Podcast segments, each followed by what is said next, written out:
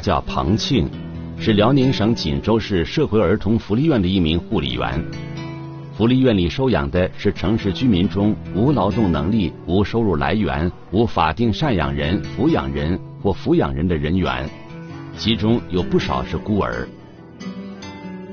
没有大爱之心，没有奉献的精神，他干不了这个工作。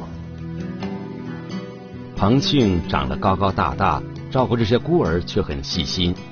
和福利院的其他工作人员不同，彭庆从小在锦州市社会儿童福利院长大。如今结婚成家了，他还是把这里当成自己的家。康学民，他是我们福院是院长，他对我特别好。还有那谁，杜院长，还有关院长呢，都都对我就像他自己孩儿那一样。和福利院里其他孤儿姓党或随时任院长的姓不同，彭庆的姓名是自己提出来的。据彭庆回忆，自己应该是一九八零年出生的。他五六岁的时候和家人失散，流落到了锦州。我记忆中就是啥，跟我爸出来的。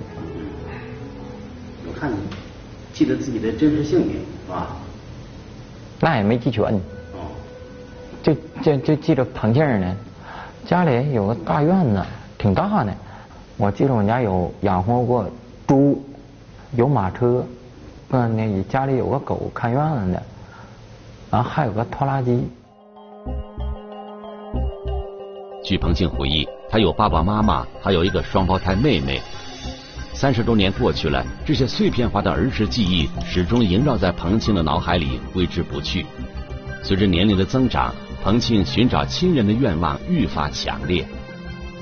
三十多年找不着父母，因为啥？我自己没有什么方向，你上哪儿找呢？也不知道上哪儿找。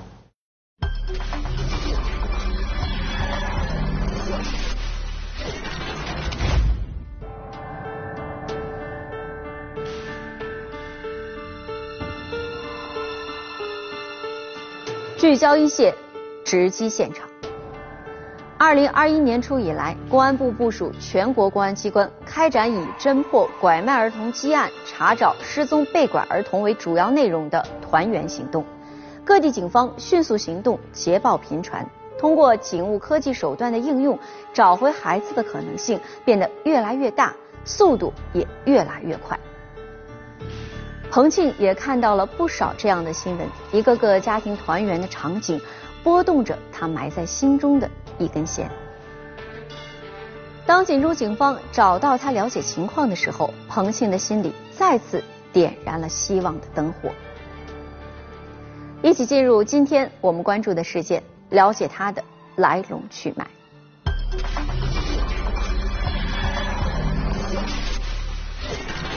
福利院里健康成长，曾经的孤儿有了幸福生活。你在党的领导下错不了孩子。自己这孤儿，自己有下一代了，也有那啥有儿子了。父母是谁？老家在哪儿？彭清内心渴望寻亲。他家乡时有偶尔呢会有狼出没，他的父亲呢会这个去打这个狼。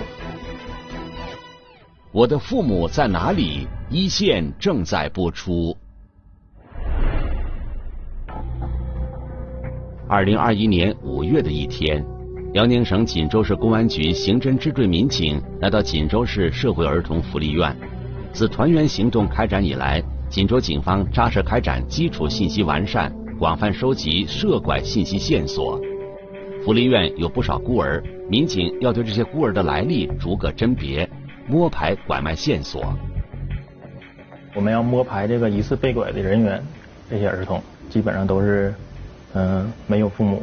所以我们要重点走访他们那个人员的来来源是怎么来的这些儿童。在走访调查中，福利院的领导提供了一条线索：院里有一名叫彭庆的在编工作人员，其本人原是在福利院里长大的孩子。据说彭庆来的时候操一口外地口音，显然不是锦州人。这个当事人呢，呃，也跟我们锦州公安机关呃反反映。表达了他这种想通过公安机关这个团圆行动这个契机，呃，来找到他的家人，实现他心中这个和家人团聚这个愿望。这是一张锦州市当地的报纸，出版日期是二零零七年八月十六日。报道的主人公正是彭庆。当年，彭庆向记者说自己是一九八五年，也就是五岁的时候和父亲失散的。不过，福利院档案记载，彭庆入院的时间则是一九八七年。我记这种，就是那啥，从老家有我爸一个坐着马车走的。我也不知道大概也不知道多长时间，反正就是坐火车上了，我就躺那个座椅底下睡觉，睡睡，反正我也不知道是到哪儿去了，反正最后等我一睁眼睛，反正就到锦州了。彭庆在锦州火车站流浪，引起了一个老大爷的注意。那时候我衣服穿的薄，那大爷出来说的。你别给你冻着，给我拿大棉袄给我捂上。紧接着就那啥了，就报警了，然后被救助站给我整走了。就这样，彭庆在救助站待了几天之后，被送到了福利院。我也问过，我说当时我说你们给我收的时候，我说话到底啥样啊？他说你说话太快，我一句没听明白。帮彭庆寻亲，办案民警必须掌握尽量多的信息。然而，彭庆说不清自己的来历，当年收养彭庆的人们也提供不出直接的线索。我说到现在我也不知道咋的，能听懂云南四川话。有一回是啥呀？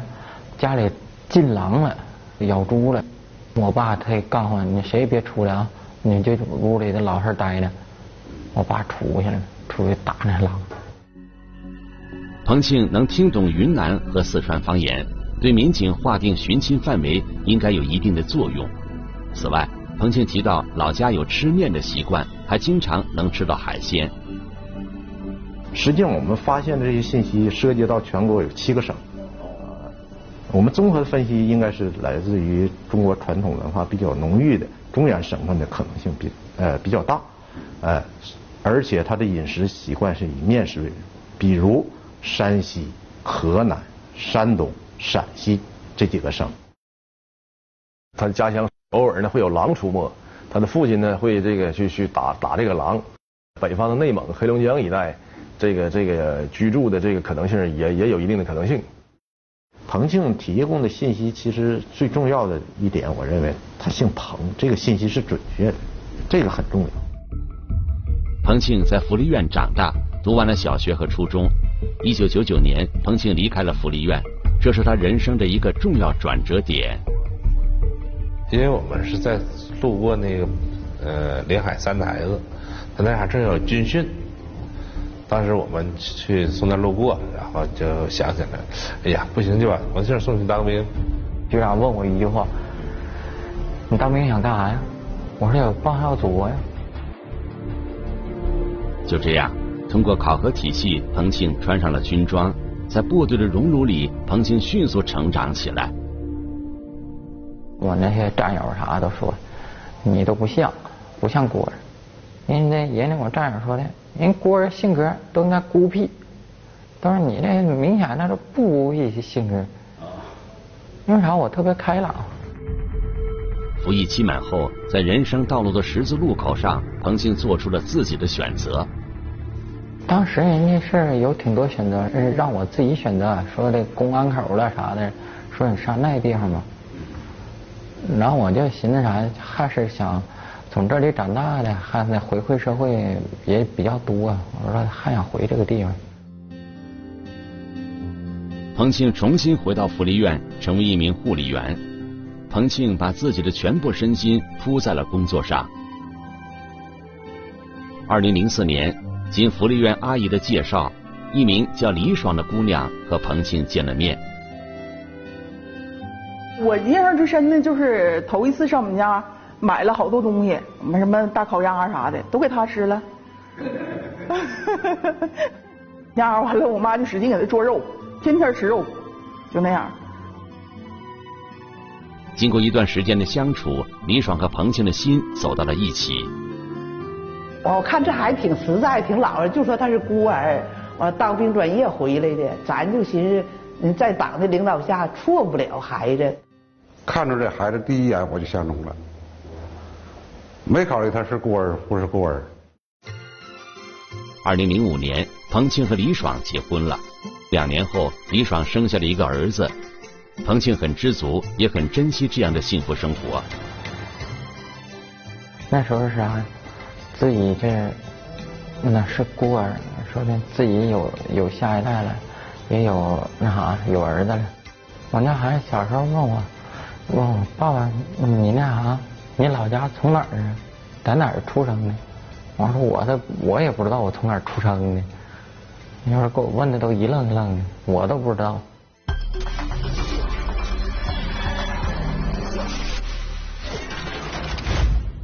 结婚后，彭庆从来没有提起过寻亲的事儿，妻子李爽恐怕触碰丈夫的痛处，也不敢讨论这方面的话题。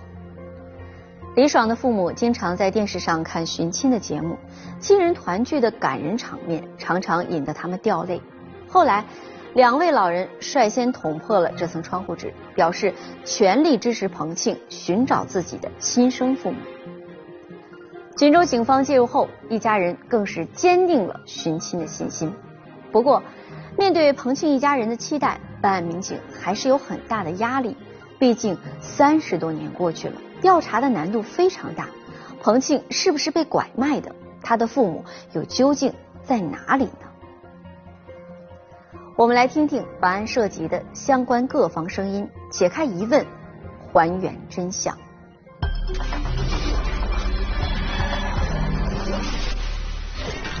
寻亲线索时断时续，调查走访一波三折。父亲早年去世，母亲下落不明，彭庆心愿难了。我的父母在哪里？一线继续播出。二零零七年，锦州当地报纸报道了彭庆的幸福生活，曾在当地引起了人们的广泛关注。然而，却没有出现任何关于彭庆父母的线索。然后我说这彭庆，不管你妈呀是穷是富，我都是你妈。我说实在十月怀胎生你挺不容易的。一家人通过电视寻亲、加入各地寻亲群等各种方式寻找彭庆的父母，发出的信息均石沉大海，没有收到任何回音。始终没放弃，我们俩始终没放弃，哪怕有一点点希望也没放弃。为什么要追求这个呢？他的愿望。经过民警反复启发询问，彭庆尽可能的回忆小时候的事情。父亲患有肾病，母亲好像姓秦。彭庆的腿上还有一处明显的伤疤，可供辨认的细节越来越多了。我家孩子都左皮来的，我也是左皮来的。小时候反正我也不知道多大，反正是给我给我咬了，咬了是之后，我记忆之中最清楚的是啥呀？狗咬完之后。我爸嚼的狗毛，拿那个狗毛把它烧成灰了，给我敷大腿上的。呃，虽然说这些信息呢，这些线索是比较零散的，呃，零散的、不完整的，但但是我们公安机关呃也认为这个这些信息是非常重要的。根据彭庆的档案信息，围绕已经掌握的线索，民警运用警务科技手段进行数据分析，经过多次研判，警方判定。彭庆的老家极有可能在山东省平度市了兰镇一带。山东省平度市地处胶东半岛，确实如彭庆所说，这里的人们有吃面的习惯，也能吃到海鲜。然而，在上世纪八十年代，这里有没有狼，民警就不得而知了。哪位是旁边？好点了。你好，你好。呃，锦锦州是吧？哎，你好。根据锦州警方提供的线索，山东省平度市公安局派出警力全力协助，两地警方携手为彭庆寻找亲人的行动开始了。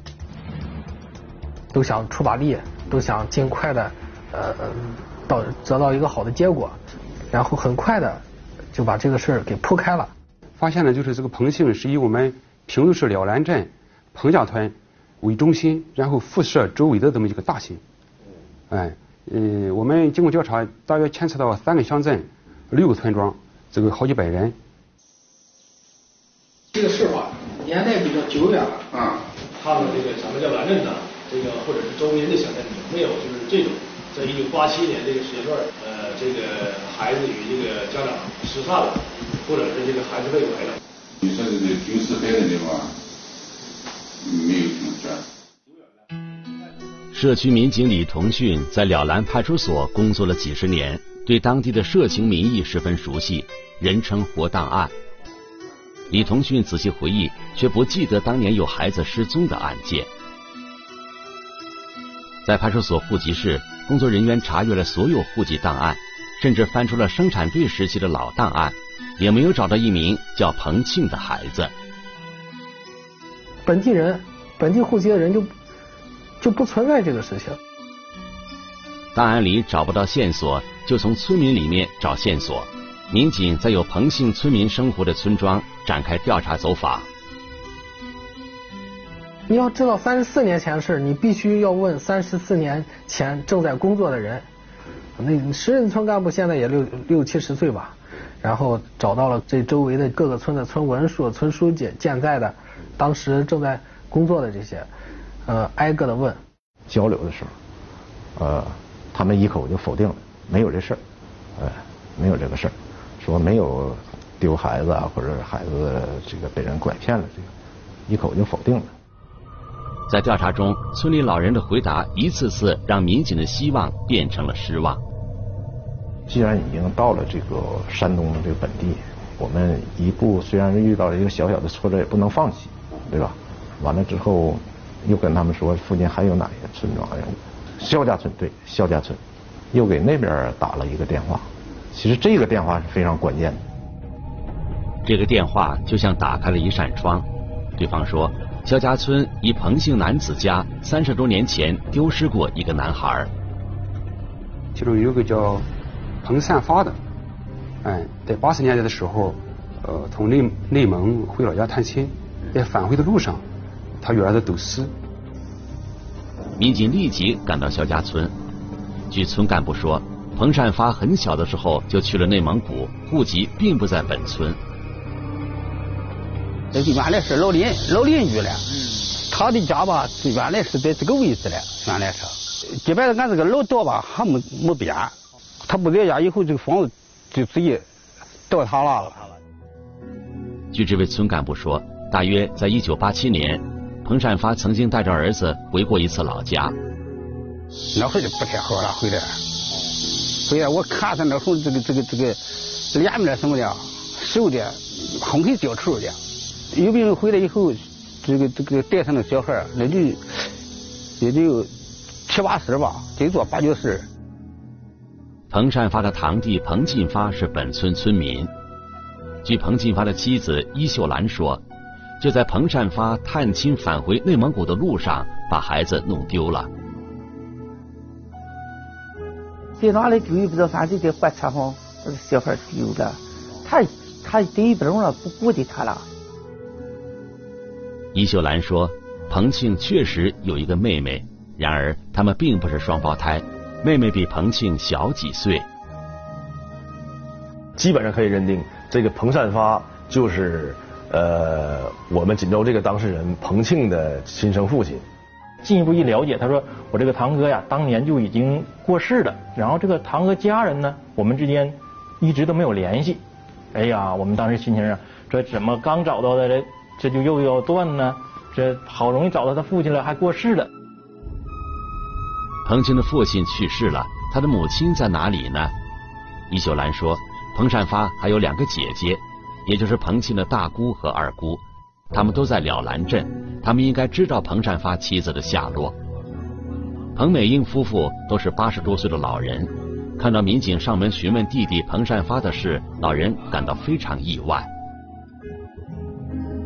彭庆的真实姓名，他父母给他起的应该叫彭慧庆，呃，小名叫庆。他就知道，他爸爸姓彭，呃，他妈姓英，他他给我说的。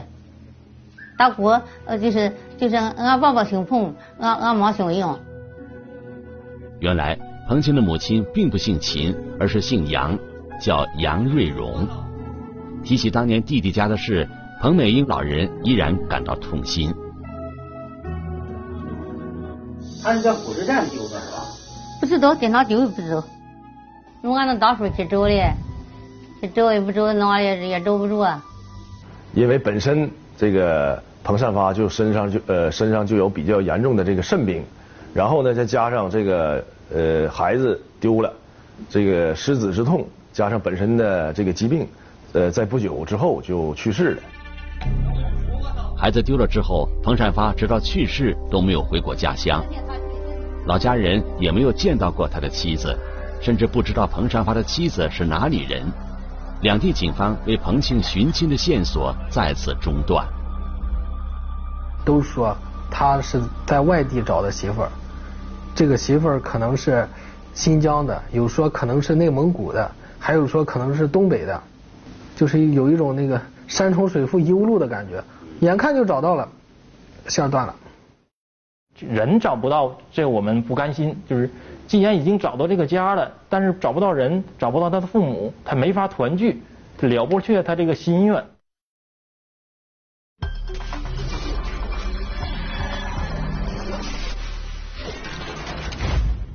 找到了彭庆的家乡，却找不到他的家人，参与调查的民警都感到十分遗憾。当年彭庆的父母在内蒙古生活，亲友们无人能够说出准确的地点。彭庆的父亲彭善发去世之后，他的母亲带着妹妹去了哪里？如果调查工作进行到这里就停了下来，彭庆和亲人团聚的梦想恐怕永远都无法实现了。民警不甘心，只要有一线希望，就要查下去。功夫不负有心人，调查工作果然。出现了转机。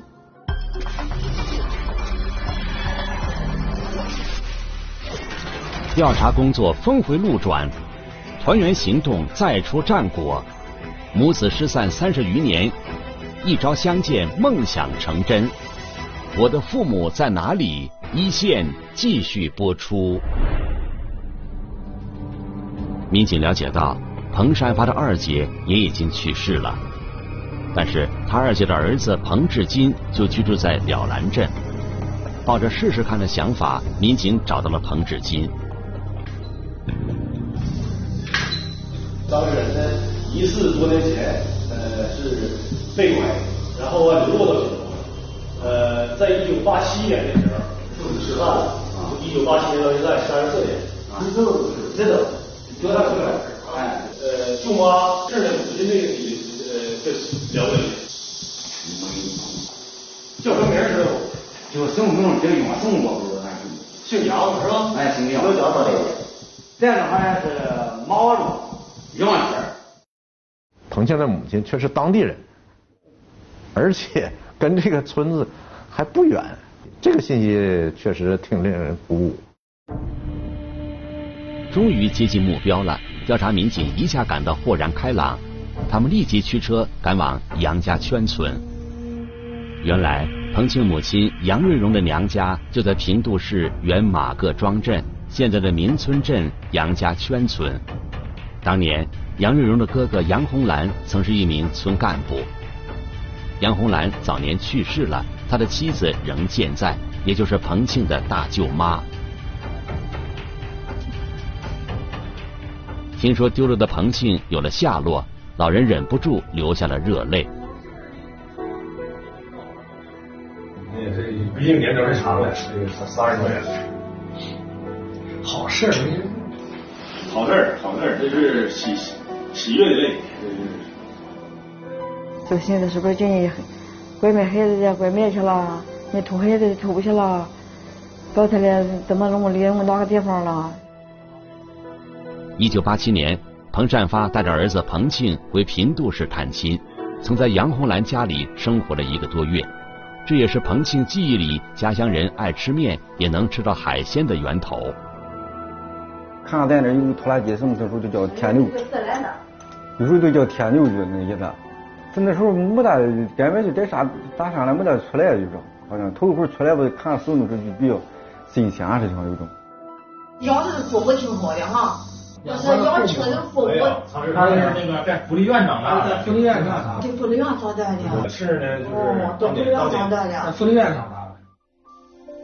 据彭庆的舅妈说，妹妹杨瑞荣和彭善发在内蒙古自治区呼伦贝尔市结婚，生下了一儿一女，儿子就是彭庆。彭善发曾经提起过，夫妻俩在内蒙古搞种植养殖，家里有个大院子，养殖家禽家畜，有时附近还会有狼出没。就这样，彭庆的儿时回忆有了出处。有点焦急病。你咋的？没孩子在家病重，还回去吗？一个女人在大兴安岭的这地方死了，受不了，怎么就回来了？他大伙找上人把天亮。回来以后，他娘俩这是怎么生活？在这里也在这里住着，嗯，在这住着，住了以后就有合适的就改嫁了。彭清的母亲杨瑞荣回到平度市以后艰难度日。后来，她带着女儿改嫁到了昌邑市。家里有人吗？在山东省昌邑市，办案民警终于找到了彭庆的母亲杨瑞荣和妹妹春香。作为侦查员，我当时我就不理解，我说三十多年了，这母亲找到孩子了，怎么没有那种我想象当中的那种激动的那种感情呢？但其实不是，后来我发现。他母亲其实不是这个这件事啊，已经就是一根刺一样，在他母亲心中这三十多年，时时刻刻都在波动着他。这么多年来，可能一直想那个儿子是吧？想想再多想的这干什么呢？这这么些年了，你想想，想这些年这想这有什么用？这刚是那些年这刚是你说是上坡去干活不上，死一上那个地去就光去哭去了，这还。哎呀！杨瑞荣告诉民警，三十四年了，他真的不敢相信还能找到自己的儿子。当年因为家里养着家禽家畜离不开人，他没有随彭善发父子回老家探亲。两个月后，丈夫只身一人回到了内蒙古。我说是，那怎么你自己回来孩子呢？嗯。去享福去了，他也头一句还不说是那个这丢了，找不着了，去享福去了。彭善发痛心的告诉妻子，在济南火车站，他因病情复发昏睡过去，醒来之后孩子就不见了。是在火车站里面丢的，还是在车上丢的？在火车站。在火车。火车站候车室了。这样。哪一年生的？属羊的。属羊的，七九年。七九年。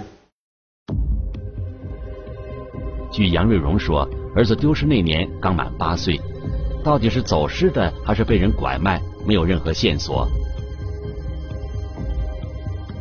腿哈，大腿搁要钢腿的哈，钢腿的上给狗咬过。这这个当年是怎么咬的？你你有印象？哎呀，那个邻亲邻居家的狗啊，嗯，邻居家的狗给给咬的。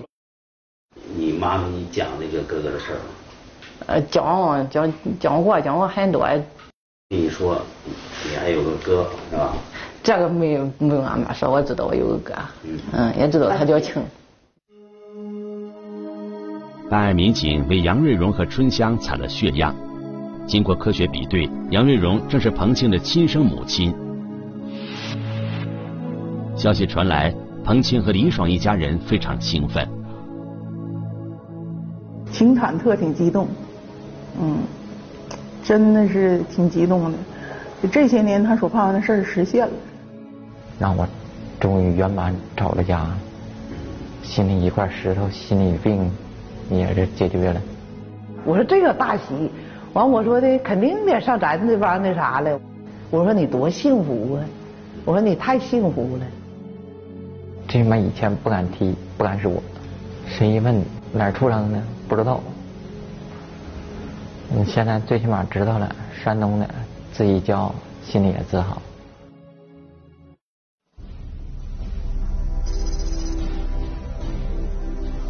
二零二一年七月二十一日，在锦州警方的安排下，杨瑞荣一家人登上高铁列车。时隔三十四年，亲人终于要见面了。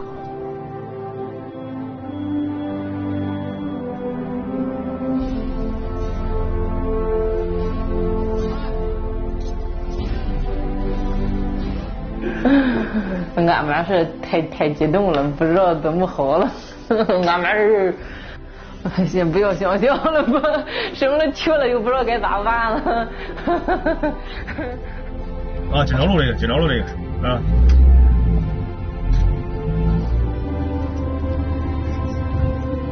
你也激动，一会儿你这个，给你舅舅来个来个拥抱。好吧。嗯。那个事情就外头把你拥抱。但是你你你舅舅肯定给你买好吃的。汽车缓缓驶入锦州市社会儿童福利院的大门，人们早早的在院内迎候。车门打开，母子终于相见。哎，婷婷，这个这是你母亲，这是你妹妹，这是黄静，这是你儿啊，这你儿子，这这位是你的儿媳妇。一家一家团聚。啊。我帮照顾户人，啊，赵龙过来。这是小外甥啊。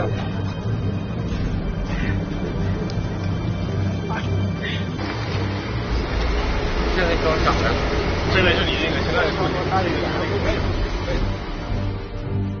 我妈说的，不敢相信这个东西是真的，她说也不敢回想。他说：“只能说的，到时候见了面，看是真实的还是假的。嗯，这突然就是见着了，这不就属于真实的？我们看到这个他们团圆那个画面，我们也很感动。作为一名人民警察，如果说真真正正为老百姓做了一些呃做一些事儿的时候，这个这种自豪感是是非常强烈的。”这看着大儿子高兴吗？护理员，护理员，护理人员，好。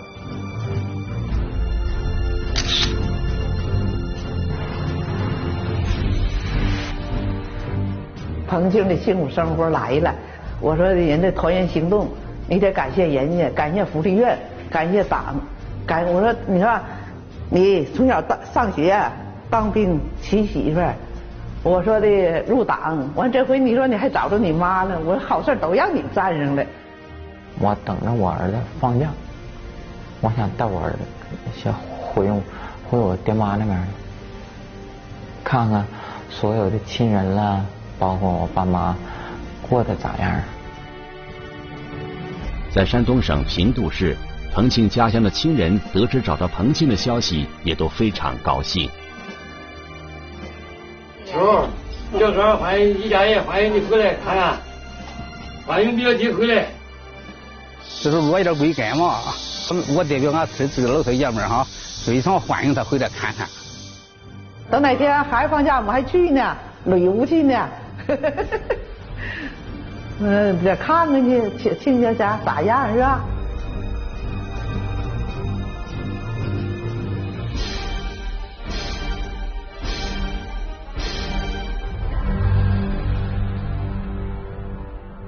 拥抱、热泪、欢笑，又是一个感人的团圆场面。截至彭庆认亲的时候，在社会各界大力支持和积极参与下，各地公安机关在团圆行动中已找回历年失踪被拐儿童两千六百多名，其中时间跨度最长的达六十一年。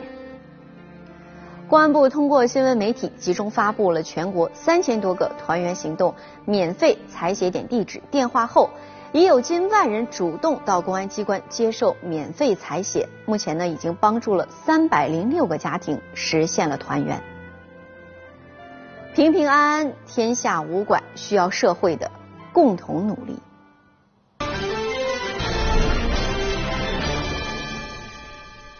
如果你想了解更多的法治资讯，可以在微博、央视频中搜索“一线”，关注我们的官方账号。